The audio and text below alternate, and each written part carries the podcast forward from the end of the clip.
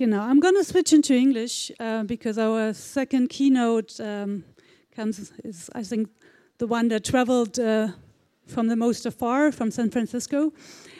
Um, and it's my pleasure to welcome Tristan Harris. He studied, he holds a degree in um, computer sciences, and his main focus was on computer and human interaction. But he also studied and looked at um, behavior formation and social psychology and those kinds of issues. And he describes himself as a philosopher, a design thinker, and he's an entrepreneur. He used to work at Google as a product um, philosopher, and there he thought a lot about what do we actually do with the uh, internet and how do we actually design the digital tools that we are using every day. And for him, he became very much interested in ethical questions, and he founded a movement called Time Well Spent. So he will talk a little bit about that as well, and also explain why ethical design is so important. Please give a warm welcome to Tristan Harris.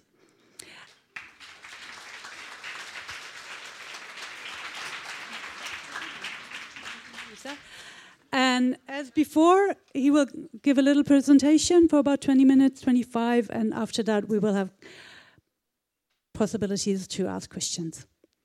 Okay, it's your turn. Thank you. Cool. Um, hello. Uh, so I'm Tristan, uh, and I'm going to talk to you today about ethical design and the attention economy. Um, that's my Twitter handle if you are interested. So I want you to think for a moment about where you spend your attention. So think about like the last 24 hours of your life and think about where your mind went and think about where your thoughts went and what you were doing on screens maybe the time you spent on email, the time you spent with your family. Think about where your attention went. And then I want you to think about how much did where your attention went reflect what you actually care about in your life. So, today I want to talk to you about the attention economy, which is this competition for our attention. Uh, and I'll do it by telling you about my struggle with attention and distraction. How many of you get an email like this? Like, uh, my friend tags me in a photo on Facebook, and when this happens, I can't just click see photo. I'm actually going to spend the next 20 minutes just browsing through Facebook, right? I like lose control. Um, or I'll be sitting there and I'll pull to refresh my email. Maybe some of you, five minutes ago in the break, you just checked your email to pull to refresh. But then less than 10 seconds later, I'll pull to refresh again. Like within 10 seconds. Why did I just pull to refresh a second time if I just did? So there's a lot of psychology going on here, but what I want to say is that my phone is like a slot machine. Um, so what do you think makes more money in the United States than baseball, movies, and theme parks combined? So the slot machines in Vegas. And our phone is like a slot machine. Every single time we check our phone, we're, I have a lot of things here, we're playing the slot machine to see what did I get, right? What did I get? Um, every single time you swipe on Tinder, you're playing the slot machine left and right to see did I get a match? Every single time you check your email, every single time you scroll, every single time uh, throughout your whole phone, your phone is basically a slot machine, which makes it very persuasive because people get addicted to slot machines three to four times faster than any other kinds of gambling. So, just to be clear, slot machines are specifically these, these things where you hit a button and then you wait a couple seconds and then it tells you, did I win or did I not win? And you get some money. So, um, in the attention economy, you win by being better at tapping into people's psychology than people who don't, right? It's a race to the bottom to get people to spend time. And there's actually this whole field of persuasion, social psychology, persuasion, habit formation. I studied at a lab at Stanford that taught young engineering students how to influence people's psychology. So um, the speaker just before, I speak a little bit of German. Um, but I know her research, you know, if you use this framing or this word, you can convince people to do something. If you use this framing, it won't convince people. So it becomes this race to get people's attention. And the problem is, um, and I've written a little bit about this. If you're interested, there's this article that will show 10 ways that psychology hijacks our attention. Um, and what we don't realize is when we're using screens or Facebook or Twitter or something like that, these are not neutral technologies. Every time we find ourselves sucked in to the technology, we don't realize there's a thousand people on the other side of the screen whose job is to get you to get sucked in. That's their job. They're called growth hackers, and their whole job is to use these kinds of techniques to get you to spend your attention with them. Because that's how they make money, that's how they get success. And this is also true of you, right? You're trying to get people's attention for your campaign. You're trying to get people's attention if you're a meditation app. You're trying to get people's attention if you're Der Spiegel. You're trying to get people's attention if you're an addictive game. And there's only so much attention. You can't grow it. So, unlike with the food industry, you can get people to be more hungry and just eat more than they need. So, you can increase how much people eat you can't get people to have more attention than they actually have. They just have their time. So, what it means is it becomes this race to the bottom of the brainstem to get people's attention. So, if you're trying to do a campaign, how many of you here know this ice bucket challenge? Okay, I, I figured. Um, you know, I think this raised something like 40 to 50 million dollars. It was very popular. But is this the way we want to win? Do we want to win this way, or do we want a world where you win a different way? Because it ends up in this, uh, you know, do we want elections where you win this way? You win by being sensationalist. You win by inciting people. You win by you win by this race to the bottom of the brainstem to get people's psychology activated. Is that what we want? Because it becomes this sort of amusing ourselves to death situation, right? Where there was a great book written in 1985 called Amusing Ourselves to Death. And in it, you know, I used to just show this um, image in slides. And then it actually turns out it's true. I mean, this actually was a photo taken in the last year uh, of Mark Zuckerberg and virtual reality. And what we failed to recognize, um, which, which Aldous Huxley uh, gave us, that different from George Orwell's vision of the future in 1984 is they fail to take into account man's infinite appetite for distractions, meaning that one kind of power worth being concerned about, which we're very sensitive to in Germany, is surveillance and big brother and government and big corporations. But there's this second kind of power, which is invisible power. And that's just this stuff that's better at getting your mind to do things than you can do for yourself.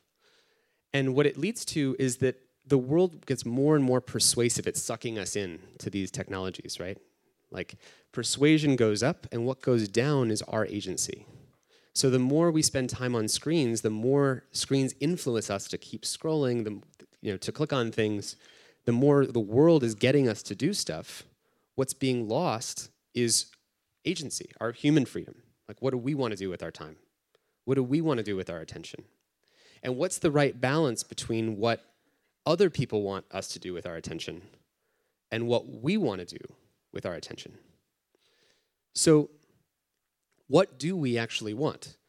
Well, I think if you think about this metaphor of cities, so a city, when you're doing urban planning, is you're trying to blend the interests of what, say, commerce wants in a city. Like, what do the businesses want? What is the, you know, government? What do um, what do, what do we want in terms of commerce in a city? And what do people want? Like, should we have sidewalks and public spaces and things that are built for people? And then should we have things that are built for casinos and for businesses and for storefronts, right? It's a, it's a blend between these two things.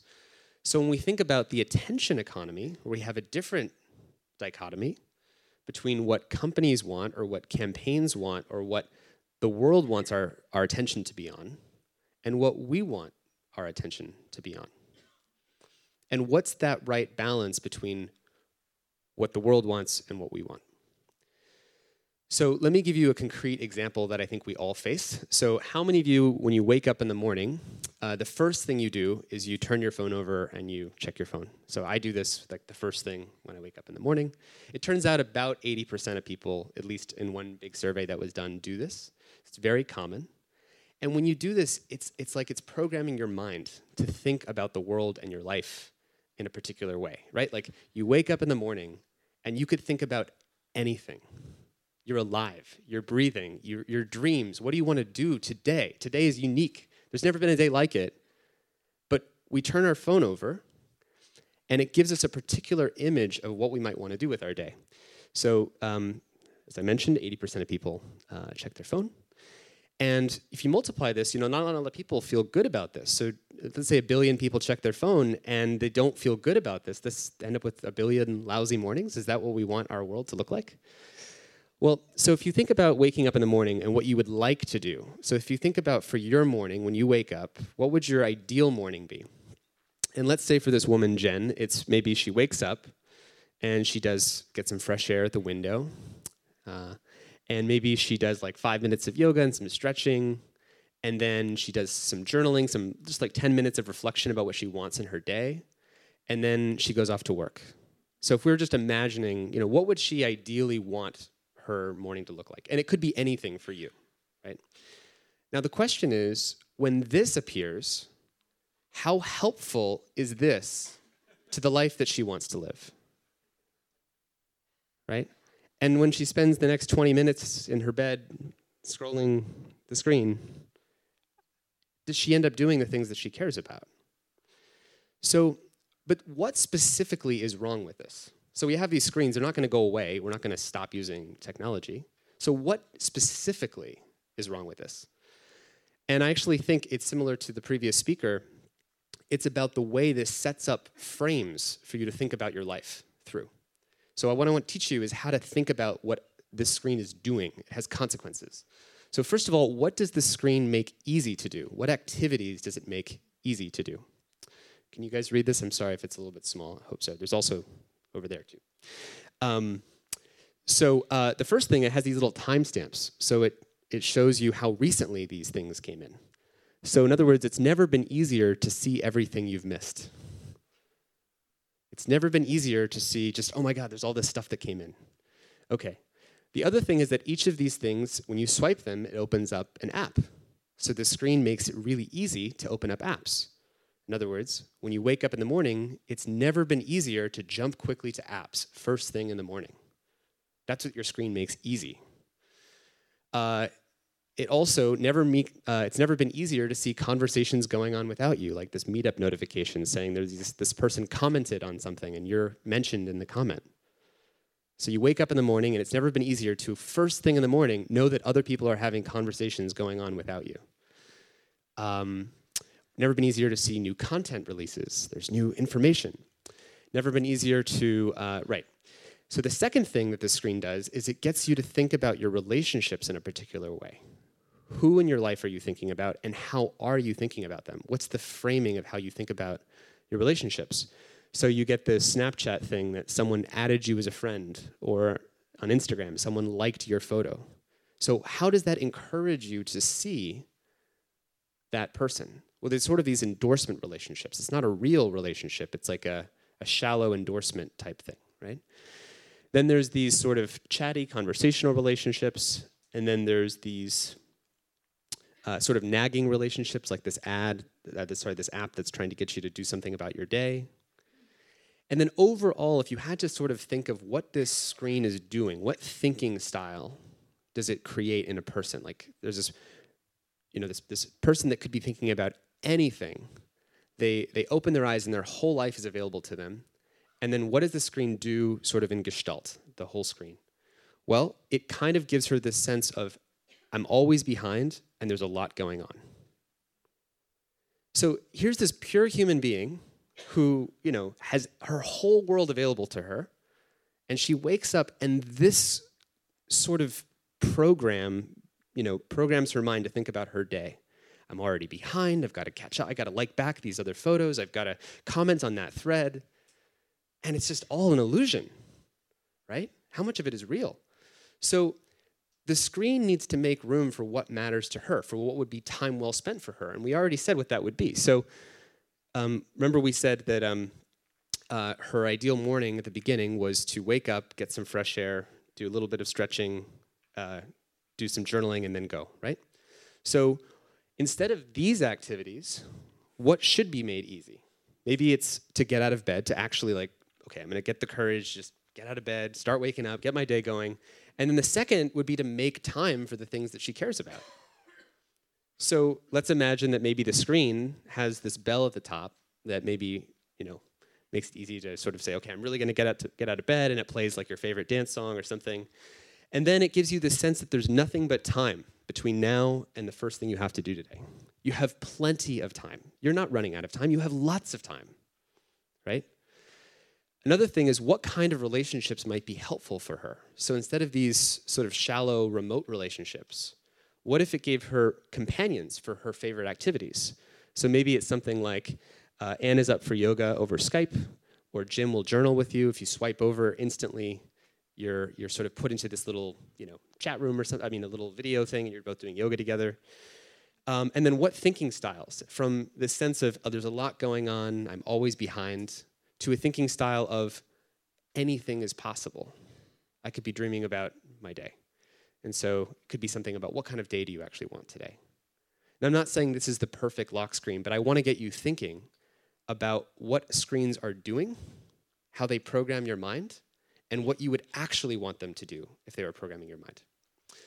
So this was her ideal timeline. This was what would she would consider time well spent for her life. And this would be maybe a redesigned screen that more aligns with or is empowering for what she actually wants.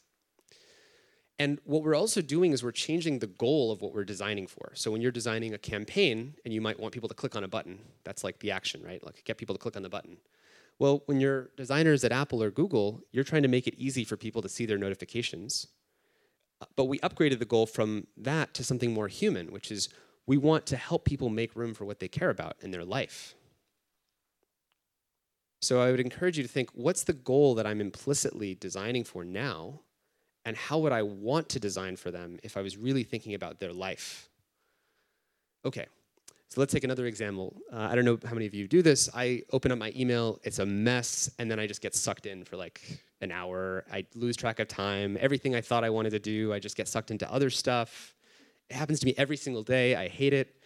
So, what's going on here? Well, if I were to think about what's time well spent for me in email, like if I just think, okay, there's my life, here's me, what do I want with email? What's my relationship with email? What would be my perfect time well spent timeline of what I would do with email?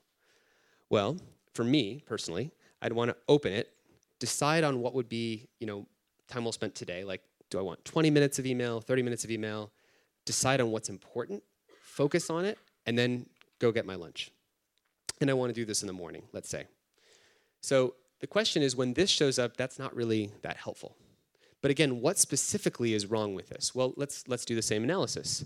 So, what activities does this make easy? Well, it makes it easy. It's never been easier to see every message you have all at once.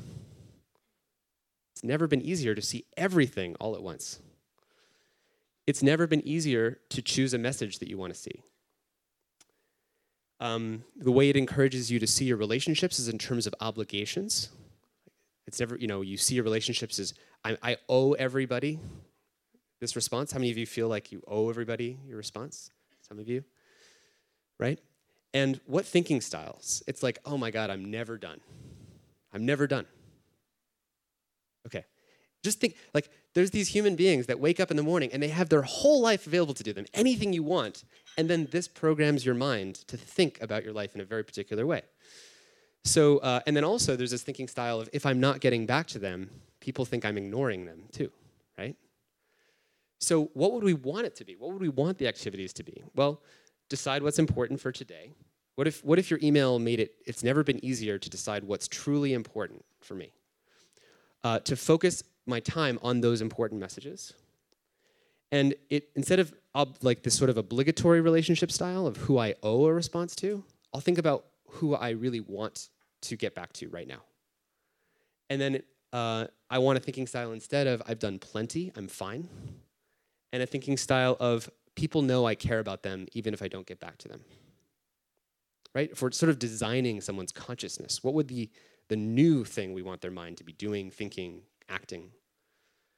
So let's imagine it worked like this. You land in your email, it says like, how much time in your email do you want today? and you dragged a little slider and you said, I want you know 30 minutes of email. It said, great. And it said, what would be time well spent? And you pick your three emails and it says, great, I'm on your team to help you get those three emails done. By the way, everybody else who uh, types in your name into the address box, they're going to see that you're, uh, you're busy for, you know, for, for a little while. You're not going to get back to them today if they're not these three contexts. Uh, and they have an option to escalate it if it's still important to you. If it's uh, for them to escalate if it's important uh, for them to reach you now. Um, so this would be something that might be a little bit more aligned with how people uh, might want to live their life.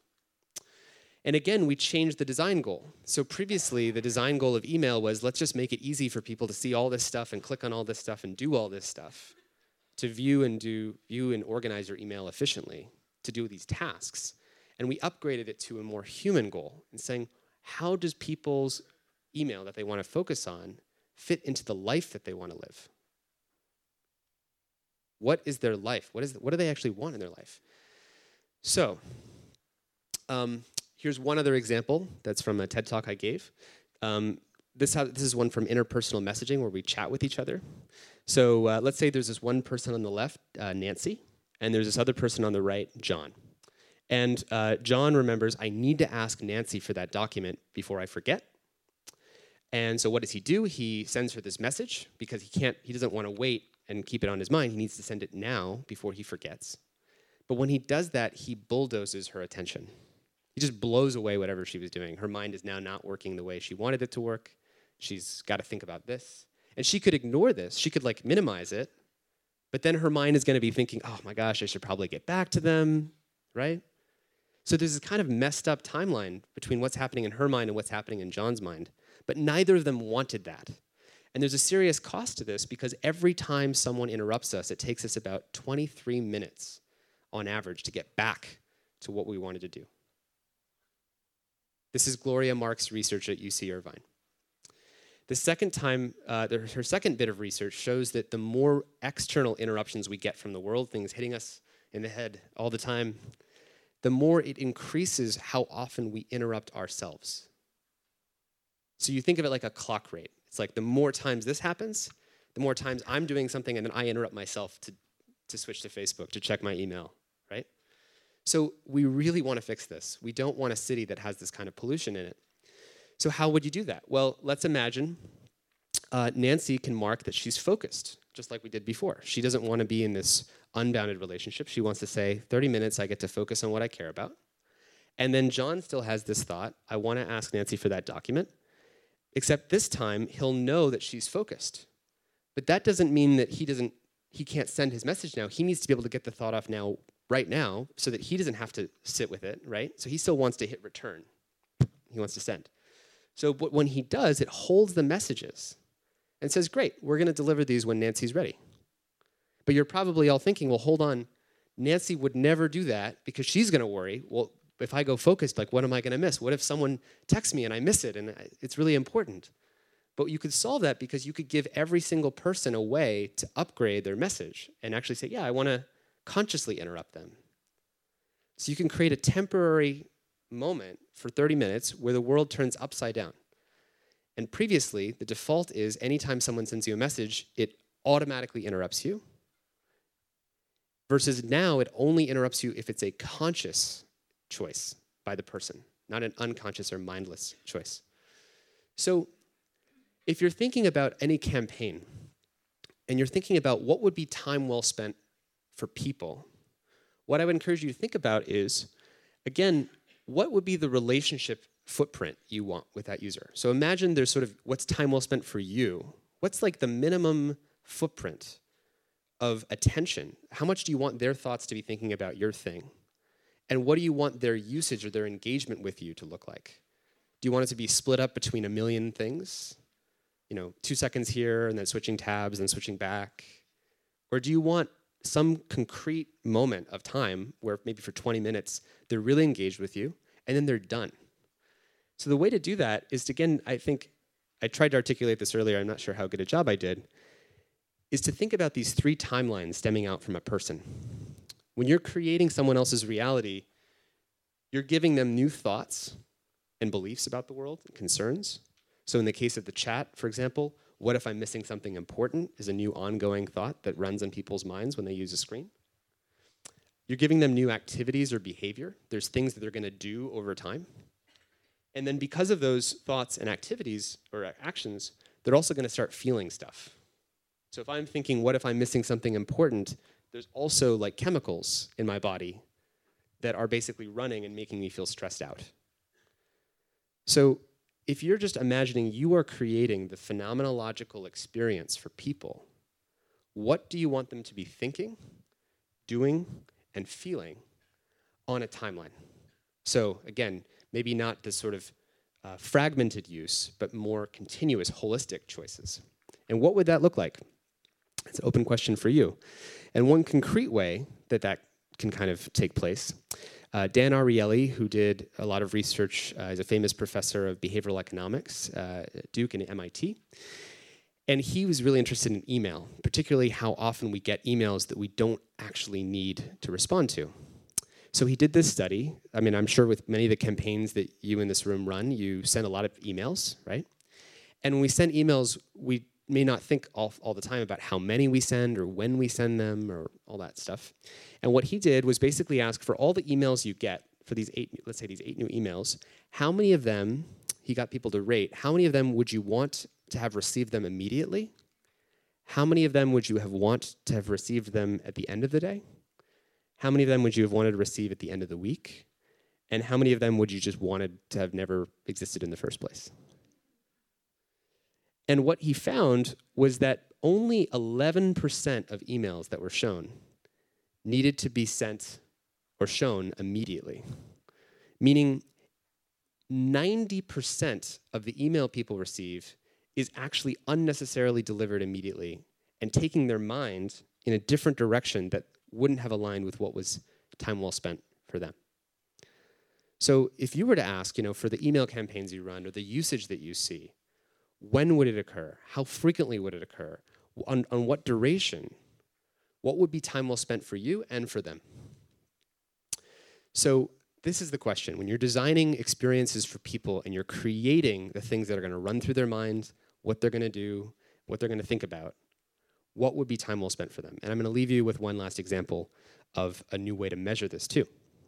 So, um, couchsurfing, how many people here know what couchsurfing is? Okay, that's surprising. That's cool. So Couchsurfing, way back in 2007, uh, was way bigger than Airbnb. Um, and it's free, right? You can stay on someone else's couch. There's no money attached. Um, people are staying with each other's couches all over the world. It's this great community. And they were trying to design not just to uh, help people stay with each other. Like if you're couch surfing, how do you think you would measure your success. If you're if you're like running the company and you have this big screen up that says number of successful things we did today, well, you might think that you should measure success in how many people who were looking for a place to stay found a place to stay. Right? Sounds like a pretty good goal, right? How many people clicked the button? How many people matched with someone? But that's not how they measured success. Because they don't just care about people staying with each other, they care whether that actually added up to a lasting positive experience in their life. So, what they wanted to measure, what they cared about, is that people have lasting relationships and positive experiences with people that they never met. They really care about that. That's the human thing that they care about. And the cool thing is, they came up with a way to measure that. So, specifically, uh, let's say you were staying in Berlin for four days with someone. Uh, so, four days. They take the number of days that a guest stayed with a host, so let's say those four days, and they estimate how many hours would have happened in those four days between those two people. So, how many hours were created between these two people's lives who never met, all because of couchsurfing? So, what did couchsurfing do? What were the consequences? It created this many hours. And then they ask both people how positive were those hours? How positive were they? And what they then did is they subtracted from that all of the time people spent on couchsurfing every minute, an hour people spent on couch surfing, looking for a place to stay, sending messages back and forth. Hey, can I stay with you? Are you free? Scrolling through the person's photos, clicking on stuff. It's all a cost. That's not helping people live their life to just sit there clicking on profiles on couchsurfing. That's not making a net positive difference. So, what they then are left with when they subtract that is just these net positive hours, the net good times, the net new positive contributions in people's lives that would have never existed if couchsurfing didn't do what they did. And what's so cool about that is like imagine you went to work every day and you know on a screen, there's like a number, that these new net positive hours exist in people's lives all because of what you're doing. Can you imagine if there's a whole world that actually worked that way? That instead of competing to take your time, which is what all apps and websites have to do now, imagine that things were rewarded. You got attention or funding or money or, or subscriptions the more you actually made people's lives better. Imagine if Facebook measured success in the cooking nights it helped you organize for you and your friends, if that's what you cared about. Or if you care about more uh, canoeing you wanted in your life in the lakes in Berlin, it said, well, great, we have stuff to help you go canoeing with your friends. We can make it really easy to host canoeing events. And it measured success in terms of that. Or it measured success in the new lasting friendships that it created between people. Imagine if LinkedIn, instead of measuring how much time you spent scrolling and clicking this website, it measured the job offers that people were glad to get and subtracted from that all the time people spent on LinkedIn. Took that as a cost. Imagine if Tinder men- uh, measured success in terms of the relationships people found that they wanted and the hours that they spent in real life and, and subtracted from that all the time that they spent swiping. Okay? Which they currently measure all their success in terms of the swiping, by the way. It's a billion a day, a billion swipes per day. So, doing that would amount to moving from this world that's about time spent. How would we do this? Because today's internet economy, you have to get people's time. Your success is measured. We often measure success, and well, we got more of people's time this month than last month. So how do we do that? Well, we've solved this problem before. We had to value success a different way. So in previous race to the bottom scenarios, where it's just about getting people to buy stuff at the cheapest price, organic food came along and said, look, this is a different kind of food. We can be we can value success a different way. An organic farmer isn't just giving you a more expensive bio apple, right? They're actually um, uh, it's not just a more expensive apple; it's a bio apple. It's good for you. Um, we also solved this with LEED certification in buildings, where we said we don't just want the cheapest building; we want buildings that are sustainable and green. Well, what if we had something like that for technology? That was about saying this is a campaign, or this is an app, or this is a website that's not measuring success in terms of how much it takes from you. It's measuring success in how much it gives you, how much it makes life better. And what if we had a way to value it a different way? And that would move from a whole world that's running on time spent to one that's working on time well spent. So I'll leave you with that and we can talk about what that would mean. So thanks.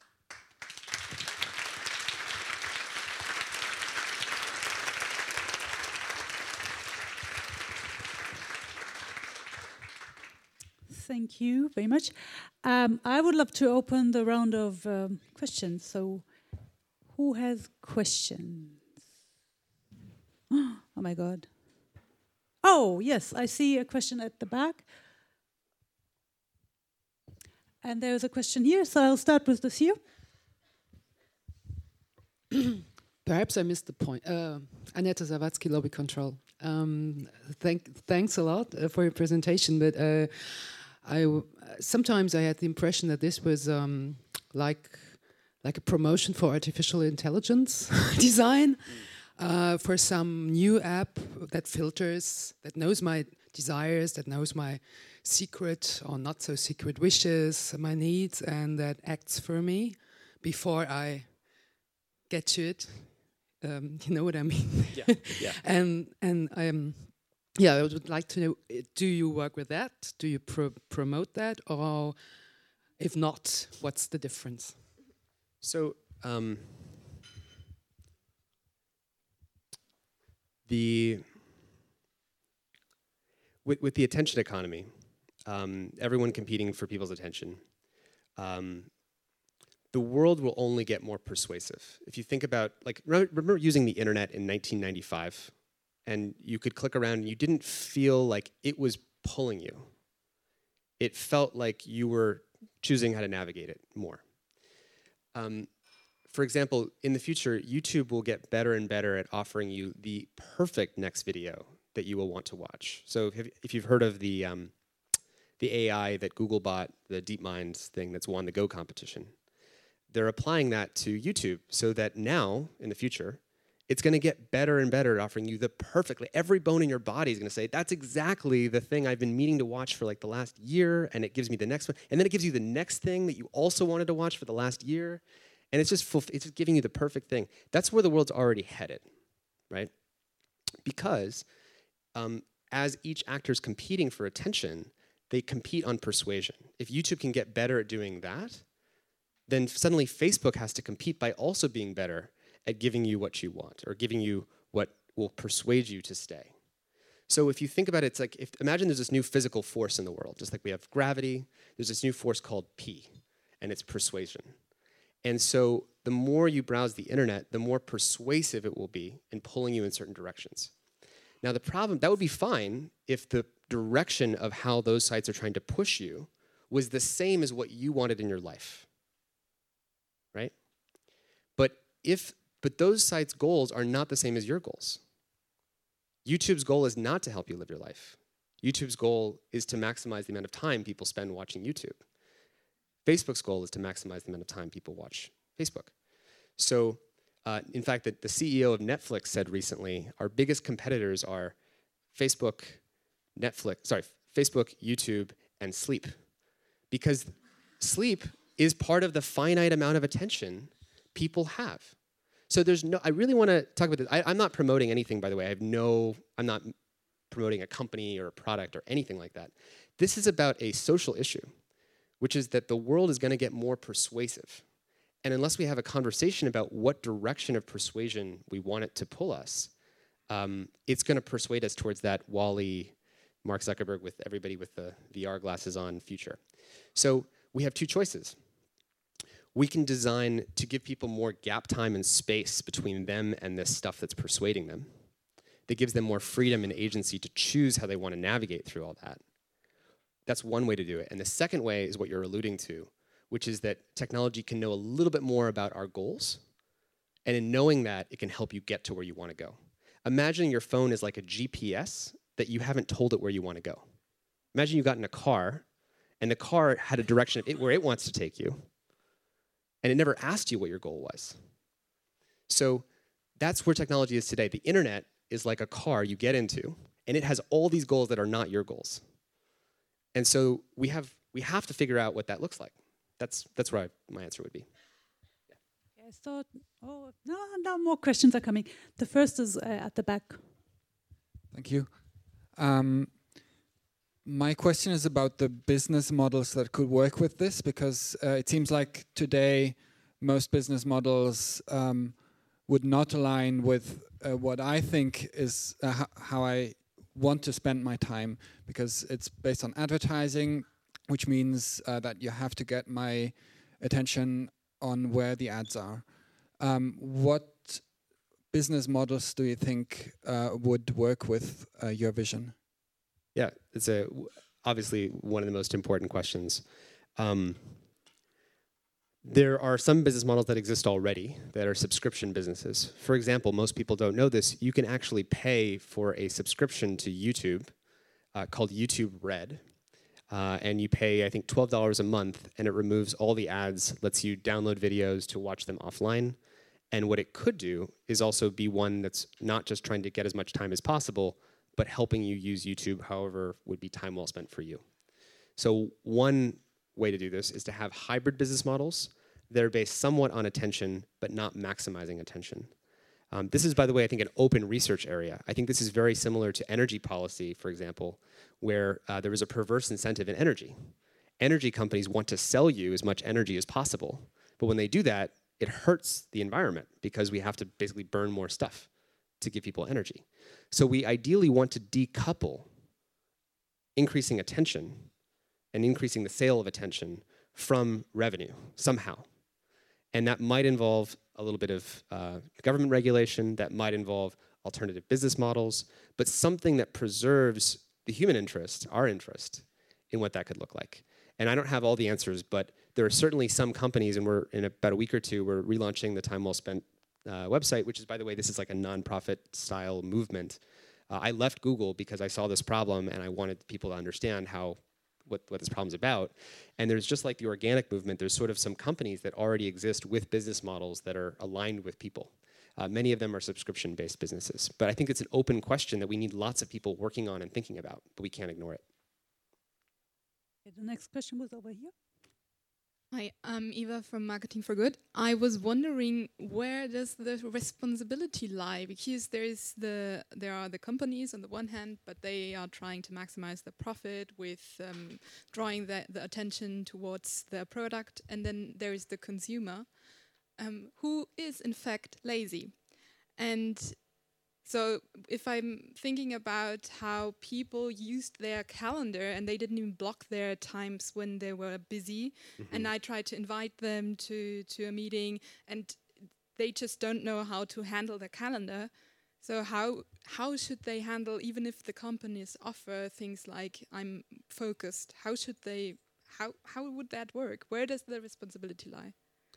Yeah, I hear you asking a question of how much of this relies on our responsibility. It's up to us to choose how we use email, how we use Facebook, how we use things like that, versus how much do the companies should they care about what they're doing to us. So currently, the way the tech industry works, and I know this because I know all the people who, are, who make all the products, um, the narrative is, hey, look, it's up to people to choose how they want to use Facebook they use this as a defense to get outside it. They said, this is not our fault. Right? While ignoring the fact that Facebook, for example, has literally a thousand people, PhDs, data scientists, whose job is to defeat whatever self-control you want to have.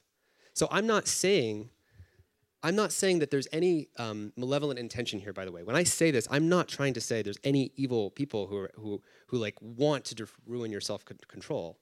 It's just that that's their job. Like, just like your job is to increase the number of people who click on something or to get people to donate. What if you were really good? What if you were so persuasive at getting people to spend thousands and thousands of dollars on something? Like you just suddenly got very persuasive and it was your job and you got incentivized the more pe- you got people to donate. But suddenly you were so good that people didn't feel good about how much you were getting them to donate. So, what we want to find again with that livable city example is the right balance between what they want and what we want. Just like imagine a city that's really polluted and there's no sidewalks, and the city can say, well, look, it's your responsibility. You can just walk on the city. You can walk around the city. You know, you can find your way around the cars, right? But it'd be better and more empowering and helpful and supportive to people if we had sidewalks.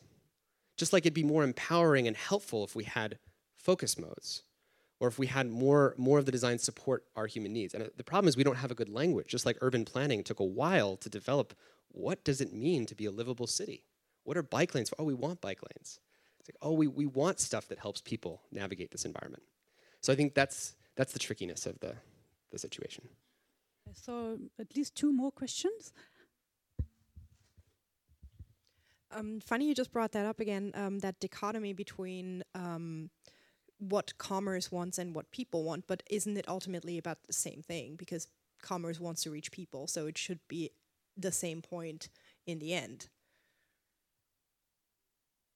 I'm, I'm not sure. I mean, uh, companies have to want to maximize how much money they make, uh, and just just like energy companies wanted to maximize how much energy they sell, regardless of whether it's good for the environment or not.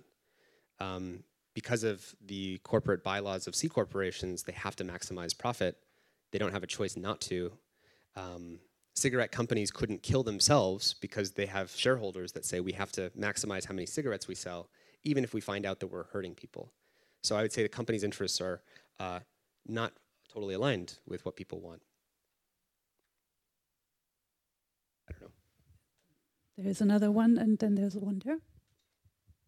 Uh, um, Johanna Paul again from the Deutsche AIDS-Hilfe, and I think my point is a little similar to what the two uh, ladies over there said. I just don't get the sense of telling my phone what I really want to do because I think it's one of the most difficult things to find out what I really want to do and what my real goals in life are. Right. But I have to decide that for myself. I have to find out. This is a long process. Mm-hmm. And the moment I have the answer, I don't need to tell my technologies about it because I can then decide on myself. Mm-hmm. So I find it rather as absurd um, to wake up in the morning and look on a new screen to tell me what I want. because I can also wake up in the morning and decide by myself that I want to do yoga or drink a coffee or what el- Totally. whatever. So uh, why wouldn't it be easier to switch off my phone in the evening and decide by myself or uh, decide by myself how many emails I want to read and which emails I want to read and maybe I want to activate my assistant of my email program to tell everybody that I'm off now. So um, I don't what what I think is is um, the problem that I still um, using the technology, the better technology, I am still dependent on looking what my phone tells me that I should Sure. do. In the end, I think the I, I phone think I know makes where the you're going. decision. Yeah. Yeah. So um, I, I 100%. I, I've I've been working on this for a long time, so I 100% hear everything that you're you're, you're saying. Um, I think there's two kinds of people first in the world. There's those who don't have a problem with the things that I'm talking about at all right now, and your phone is just a tool for you. That's fine. That's great. I think that's actually ideal. Uh, I would like to live in a world where you don't have to have any of this this this stuff, right? Um, there's a second kind of person who doesn't use their phone as a tool, just to like make a phone call or check your email periodically. There's a second kind of person, and that second kind of person is a growing population of people. It's um, especially you know people who are like growing up with technology right now, um, and they live by their phone. Now you could say, don't do that. Don't live by your phone. It's a mistake. Um, and I might agree with you, but let me give you a, a sort of a more um, possibly evil example. So, if you're a teenager and your sense of belonging, teenagers need to feel this. We all need to feel belonging, but teenagers are hypersensitive to belonging. Okay, let's say you're a teenager and all your friends use Snapchat. So, all of your friends are talking on Snapchat and they're talk, they're bringing each other out to social parties and they're tagging you in photos. So photos of you are on Snapchat, and, and you say, "I don't want to use Snapchat." It's up, it's up to me. I just I'm not going to use it. The problem is that my belonging, my, my some deep human needs, are being co-opted by a company who has different goals than I have. And as a teenager, it's very hard for me to opt out of that with a kind of conscience that says, like, I don't actually need my friends who use Snapchat. That'd be fine if only 10 of them used it. But if all of them use it, which is, by the way, the case, Snapchat is something like a $20 billion company now and is just eating up more and more, especially of this demographic. And I can tell you from the principles of persuasion, the, the stuff I was talking about at the beginning, they are deploying very, very persuasive techniques that get kids using this all the time, every day, and with the intention to keep them hooked. Um, and it's very hard for those demographics to be able to say, I just don't, I want to use it as a tool. And I think that increasingly for the population of people who do live by their phone or sort of who are on the hook to say, be responsible for their email uh, to their boss all the time, and they wake up in the morning with their email, there needs to be better support. There needs to be sidewalks on the street. So I totally hear your point. I don't think we should live in a world where everyone has to tell every AI their goals and like even figure that out for themselves. Um, I think though we have to acknowledge that the current incentives make what technology companies want different than what people want. And until we bring those two arrows together, we're going to be having a problem. So, So one more question over there. Um, and then there's, so we'll take another two questions, maybe uh, if we can combine them and then you answer. Um, I have to I have to hook on on this what um, uh, the previous asker asked.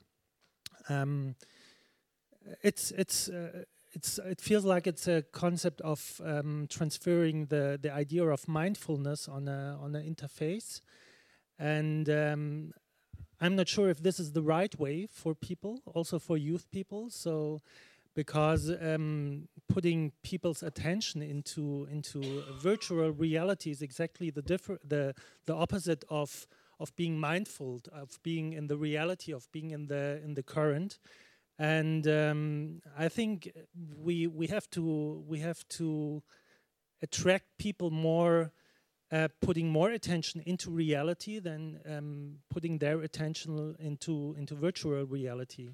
So the same feeling for me like uh, I don't need I know I don't need a device for for organizing my life and it it uh, this attracts me or it disturbs me more and puts me more into um, uh, a reality that I don't want to be. So um, so I'm not really sure if this is the right way of of structuring um, my life yeah I, I hear you and I, I think I, before responding, going to ask for the second question.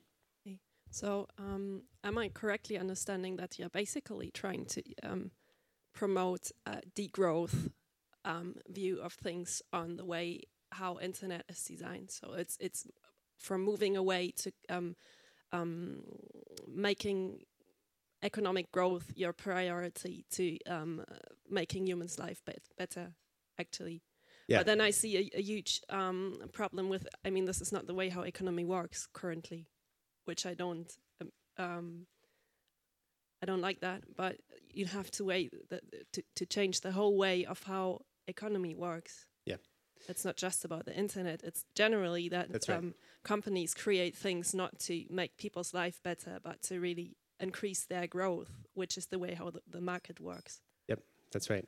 So just on these two points, um, one is I think uh, one of the reasons I love Germany, and I've been I spent the summer in Berlin, um, and I came back, uh, is because actually when you walk around here, people are so much better at being with each other, and they overall tend to prioritize more human interactions, right? They're, if you go to the United States, I don't know how many of you have visited recently, any of the big cities, everyone is looking at their phone, and I'm not saying that because I don't know, like the world is increasingly trending towards that.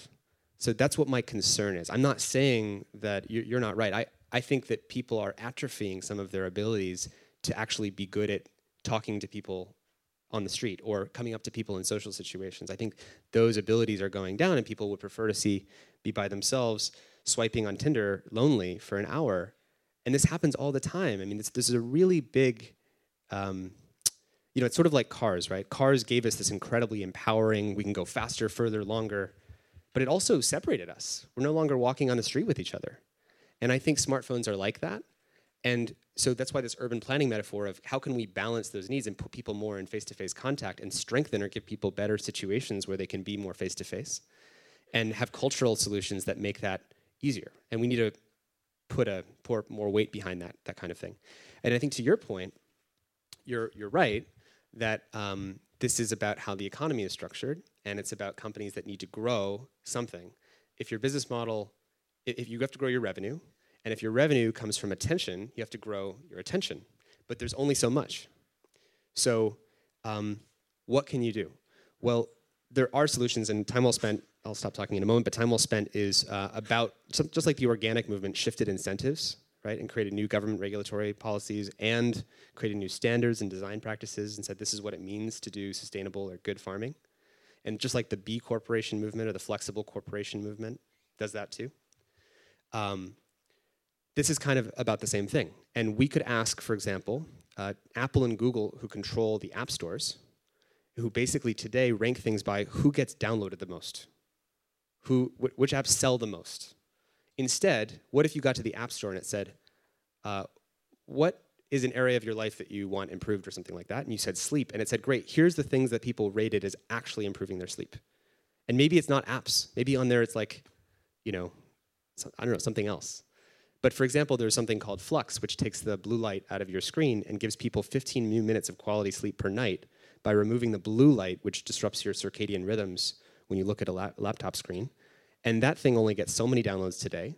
But in an app store that said that's about people and rated and ranked things by what's what's the top was based on how well it helped people's lives. Apple and Google could restructure the entire economy, just like um, Yelp made or Foursquare or whatever apps people use in, in Berlin for restaurants used to be if you're a restaurant, you get all your traffic by just being well positioned. Like you're in the center part of Kurfürstendamm or you're, you know, you're, you're right in the central area. And then Yelp comes along and they have these reviews saying people don't like this restaurant very much. And even though it's well located and it'd be easy to go to, people would say, you know, I'd prefer to go to these restaurants that are highly rated.